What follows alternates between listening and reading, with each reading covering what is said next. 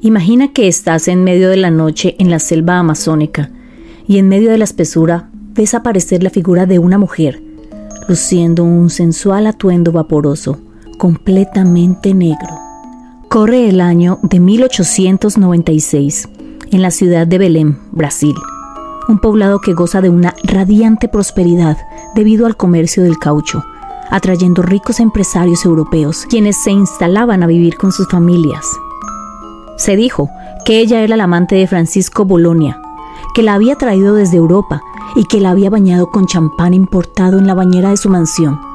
Su reputación era discutida entre las damas que celosas veían cómo todos los hombres de Belén tenían solo ojos para esta extraña mujer. Camille Montfort, ella, era la que causaba la indignación por su comportamiento. Fue vista medio desnuda bailando por las calles de Belén mientras se refrescaba bajo la lluvia de la tarde, y también despertó la curiosidad por sus solitarias caminatas nocturnas a orillas del río Guajará. Con una esbelta figura, una palidez cadavérica y ademanes totalmente fuera de su tiempo, se pasaba los días Camille siendo la cantante de ópera de Teatro da Paz, el centro cultural de Belén.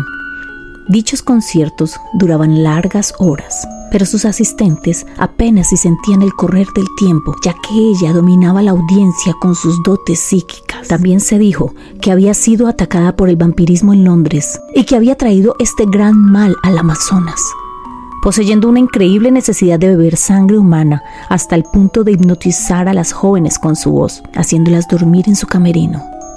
Y una vez allí, eran atacadas. También se supo que tenía el poder de comunicarse con los muertos y materializar su espíritu en densas nieblas etéreas, de materiales ectoplasmáticos, expulsados desde su propio cuerpo en sesiones mediúnicas. A fines de 1896, un terrible brote de cólera devastó la ciudad de Belém, convirtiendo a Camille Montfort en una de sus víctimas, siendo enterrada en el cementerio de Soledad, tumba que hoy se ve cubierta de limo y musgo, pero su fotografía se puede ver en la tumba.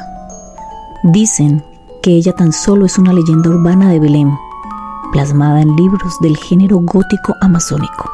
Pero hay quienes incluso hoy dicen que su tumba está vacía que su muerte y entierro no fueron más que una puesta en escena para encubrir su caso real de vampirismo y las inexplicables víctimas desolladas en Belén durante ese tiempo.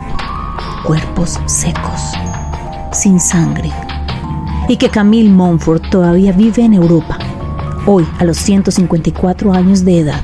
Cuando visites el cementerio de Soledad en Belén, no olvides visitar su tumba y deposita una rosa roja en él.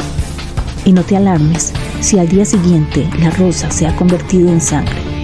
Advertencia. Recuerda que una vez que abras esta puerta, no hay vuelta atrás, porque estarás de frente al miedo.